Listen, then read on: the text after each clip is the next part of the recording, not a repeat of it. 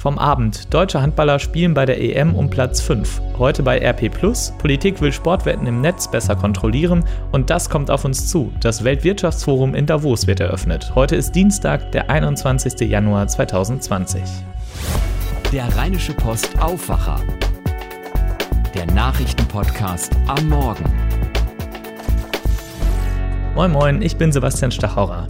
Die deutschen Handballer haben mit 34 zu 22 deutlich gegen Österreich gewonnen. Trotzdem hat das nicht gereicht für den Einzug ins Halbfinale. Das stand auch schon vor Anpfiff fest, denn Spanien hatte da schon gegen Weißrussland gewonnen und damit war klar, Kroatien und Spanien ziehen ins Halbfinale ein. Für Deutschland geht es maximal noch um die Chance auf Platz 5.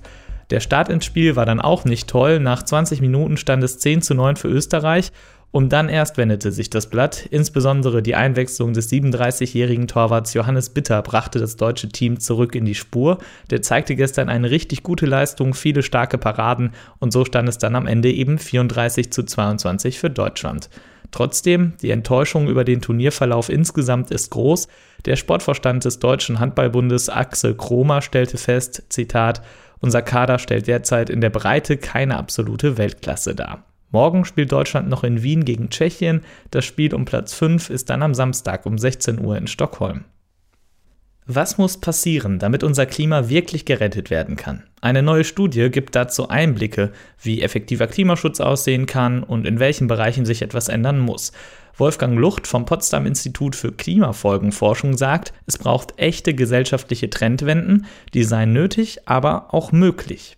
Ja, es geht darum, dass wir für den Klimaschutz ja sehr rasche Fortschritte brauchen. Und wie kann das gelingen? Wir haben also nach Prozessen gesucht, in der Gesellschaft, in der Wirtschaft, in der Bildung, die einen Schneeballeffekt auslösen konnten, wo also ein kleiner Anfang das Potenzial hat, möglicherweise so zu wachsen, dass es plötzlich zu einer Mehrheitsposition oder einer Mehrheitsmeinung werden kann und damit wirklich zu einer Politik und zu einer neuen Realität werden kann und dass wir dadurch einen sehr schnellen Durchbruch zu mehr Klimaschutz bekommen könnten. Das sagt Wolfgang Lucht, die Kolleginnen von der Deutschen Presseagentur haben mit ihm gesprochen. Die Studie geht davon aus, dass bis 2050 der gesamte globale Treibhausgasausstoß auf Netto Null sinken muss. Das heißt, dass nicht mehr Treibhausgase in die Luft geblasen werden, als die Natur aufnehmen kann. Die Forscherinnen und Forscher haben nun zahlreiche Expertinnenvorschläge analysiert. Ihr Ergebnis, es brauche unter anderem weniger fossile Brennstoffe und stattdessen mehr erneuerbare Energien sowie umweltfreundlichere Städte aber auch Änderungen im Finanzsystem, in der Bildung und bei Normen und Werten seien notwendig. Und damit zu dem, was ihr heute in der gedruckten RP und bei RP Plus lest, da geht es heute um Glücksspiel. Einen Satz kennen wir alle aus der Lottowerbung, Glücksspiel kann süchtig machen. Das gilt auch für Sportwetten, also beispielsweise beim Tippen der Bundesliga-Partien am kommenden Wochenende. Die meisten machen das im Netz. Das ist ein riesiger Markt. Mit Online-Sportwetten setzt die private Glücksspielbranche jedes Jahr Milliarden um. Doch nun will der Staat das Geschäft stärker kontrollieren und die Daten der Tipper sammeln. Diese Recherche liest ihr heute bei RP Henning Bulka aus dem Aufwacherteam. Was steckt dahinter? Ja, die Politik will neue Regeln schaffen für Sportwetten im Netz und dabei will NRW eine Hauptrolle spielen. Hintergrund ist der neue Glücksspielstaatsvertrag. Der regelt, was man beim Thema Glücksspiel darf in Deutschland und was nicht. Seit Monaten verhandeln die Länder über diesen neuen Vertrag. Unserer Redaktion liegt der vorläufige Entwurf vor, der im März beschlossen werden soll. Und ein Teil dieses neuen Glücksspielstaatsvertrags ist eine neue Behörde, die geschaffen werden soll. Und was soll diese Behörde dann machen? Ja, sie soll kontrollieren, wer wann wo wettet online. Dafür sollen Daten der Spieler gesammelt werden. Jeder, der am Wochenende 5 Euro auf seinen Lieblingsfußballverein wettet, wird dort, also staatlich, bereits mit Namen, Alter, Geburtsort und Anschrift erfasst. So hat uns ein Brancheninsider die Rolle der neuen Aufsichtsbehörde beschrieben. Ziel des Ganzen? Die Spielsucht in Deutschland eindämmen. Für die geplante Behörde sind gigantische Server- und Rechnerkapazitäten notwendig. NRW hat sich nach Informationen unserer Redaktion um den Sitz dieser bundesweiten Kontrollbehörde beworben. Und was macht die Kontrollbehörde dann mit den Daten? Ja, in der Theorie soll sie zum Beispiel verhindern, dass ein Spieler auf mehreren Plattformen gleichzeitig eingeloggt ist. Ziel dieser Sperre, ein Spieler soll so die Live-Quoten nicht mehr miteinander vergleichen können. Grundsätzlich soll auch der monatliche Höchsteinsatz begrenzt werden. Vorgesehen sind maximal 1000 Euro. Menschen vor Spielsucht schützen, das ist ja ein sinnvolles Ziel. Gerade online kann man ja sehr schnell sehr viel spielen. Aber was ist dabei mit dem Datenschutz? Ja, die FDP im NRW-Landtag sagt dazu, um Spieler effektiv zu schützen, da müsse es einen solchen Informationsaustausch geben können. Wichtig sei es dabei, sparsam beim Thema Datensammeln zu sein. Beim Glücksspielstaatsvertrag stehe die Politik vor der Herausforderung, Verbraucher und suchtgefährdete Menschen zu schützen und dabei gleichzeitig Glücksspielangebote legal zu ermöglichen, so die FDP. Die Glücksspielbranche selbst ist gar nicht erfreut über die Pläne, ihr drohen Millioneneinbußen. Der Deutsche Sportwettenverband sieht die Freiheitsrechte massiv gefährdet. Danke Henning Bulker. Den ausführlichen Artikel lest ihr heute bei RP Plus und dort findet ihr auch unseren Kommentar zum Thema. Und diese Themen werden heute wichtig. NRW-Gesundheitsminister Karl-Josef Laumann stellt eine App zur Pflegeplatzsuche vor. Oft ist es schwierig oder braucht viel Zeit, einen Pflegeplatz zu finden. Das Problem soll die App beheben, indem sie tagesaktuell freie Plätze anzeigt. NRW ist laut Landesregierung das erste Bundesland, das dieses Angebot flächendeckend anbietet. Nach Zahlen des Gesundheitsministeriums gibt es in NRW mehr als 750.000 Pflegebedürftige, Tendenz klar steigend. Und vor allem bei Kurzzeitpflegeplätzen warnen private Pflegeanbieter vor einer Unterversorgung. Es gibt Ergebnisse zur Untersuchung rund um den Zwischenfall mit der Bonner Straßenbahn am 22. Dezember 2019. Da war ein Bahnfahrer bewusstlos geworden und die Straßenbahn fuhr dann unkontrolliert über die Schienen. Am Ende konnten Fahrgäste ins Führerhaus einbrechen und die Bahn stoppen. Die technische Aufsichtsbehörde der Bezirksregierung Düsseldorf hat nun ihre Untersuchungen abgeschlossen und die Bezirksregierung stellt heute die Ergebnisse vor.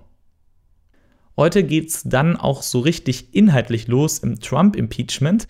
Die Demokraten werfen Präsident Donald Trump Machtmissbrauch und Behinderung der Ermittlungen des US-Repräsentantenhauses vor. Die Verteidiger widersprechen den Anschuldigungen inhaltlich und erklären praktisch die gesamte Anklage für ungültig. Heute beginnt im US-Senat der inhaltliche Teil des Amtsenthebungsverfahrens. Wann es zu einer Entscheidung kommt, ist aber völlig unklar. Das hängt vor allem davon ab, ob im Verfahren neue Zeugen gehört werden oder eben nicht. Die Demokraten wollen neue Beweise heranziehen, die Verteidiger Trumps drängen dagegen auf einen schnellen Prozess. Und während der US-Senat über Trump verhandelt, spricht der bei der 50. Jahrestagung des Weltwirtschaftsforums. Die beginnt heute in Davos in der Schweiz. Bis Freitag geht es da um globale Herausforderungen, allem voran den Klimaschutz. Auch Greta Thunberg ist dabei und will heute schon mitdiskutieren. Für die deutsche Presseagentur berichtet Benedikt von Imhoff aus Davos. Aus dem letzten Jahr ist vor allem Greta Thunbergs Rede in Erinnerung geblieben. Da hat sie gesagt, I want you to panic. Ich will, dass ihr in Panik geratet. Benedikt, ist seitdem genug passiert? Nein, also das reicht der jungen Schwedin sicherlich nicht. Sie will, dass die Teilnehmer des Treffens sich verpflichten, unverzüglich und vollständig auf fossile Energieträger zu verzichten, also auf Kohle, auf Erdöl, auf Erdgas. Das Weltwirtschaftsforum setzt auch auf dieses Thema Klima, will sich aber auch nicht vereinnahmen lassen. Das Treffen hier soll nicht zu einem Greta-Festspiel werden. Und deshalb hat die Organisation neun weitere Jugendliche eingeladen, die sich ebenfalls für Klimaschutz stark machen. Nun heißt die Organisation Weltwirtschaftsforum und nicht Weltklimaschutzforum. Welche anderen Themen werden denn in den nächsten Tagen diskutiert? Das sind die großen geopolitischen Herausforderungen. Der Nahe Osten, Libyen, aber auch die Zukunft der Europäischen Union nach dem Brexit. Das steht alles hier auf dem Plan. Viel verspricht sich das Weltwirtschaftsforum von den Treffen abseits der Kamera. Sowohl Trump als auch die Bundeskanzlerin werden vermutlich jede Menge bilaterale Treffen haben hier in Davos. Vom Speeddating ist da schon die Rede. Aber miteinander reden werden Merkel und Trump hier wohl nicht. Denn wenn die Kanzlerin am Donnerstag ankommt, ist der Präsident schon längst wieder abgeflogen. Ja, Stichwort Trump. Was dürfen wir heute von ihm erwarten? Ja, bei seinem Besuch vor zwei Jahren, da hat Trump die USA als Partner angeboten. Nun wird er sich vermutlich vor allem als Wirtschaftsfachmann darstellen. Es wird erwartet, dass er über steigende Börsenkurse spricht, über die niedrige Arbeitslosenquote und er wird wohl auch auf die jüngsten Erfolge im Handelskonflikt mit China verweisen. Da haben die beiden großen Volkswirtschaften ja kürzlich erst ein Teilabkommen unterschrieben, aber eigentlich strebt Trump natürlich ein umfassendes Handelsabkommen an mit China und das steht weiter in den Sternen. Vielen Dank nach Davos an Benedikt von Imhof. Und dann gibt es heute noch eine Gerichtssitzung im Fall des Kleinkindes Julen, der vor einem Jahr in einem illegalen Bohrloch in Südspanien gestorben ist. Ursprünglich sollte der Prozess gegen den Besitzer der Finca starten, auf der das Unglück passierte, der Vorwurf fahrlässige Tötung. Berichten zufolge kam es gestern zu einer außergerichtlichen Einigung und die soll das Gericht nun bestätigen. Abschließend noch der Blick aufs Wetter für NRW. Heute Morgen ist es noch nebelig, dazu gibt es leichten Frost und örtlich ist es glatt. Passt also auf, wenn ihr morgens unterwegs seid. Der Nebel verzieht dann auch schnell wieder und dann wird es auch sonnig und etwas wärmer. Die Temperaturen steigen auf 3 bis 6 Grad und es bleibt heute trocken. In der Nacht ziehen dichte Wolken auf, es bleibt aber weiterhin trocken. Stellenweise wird es wieder nebelig und kühlt auf 1 Grad im Norden von NRW ab. Im Bergland werden es bis zu minus 6 Grad.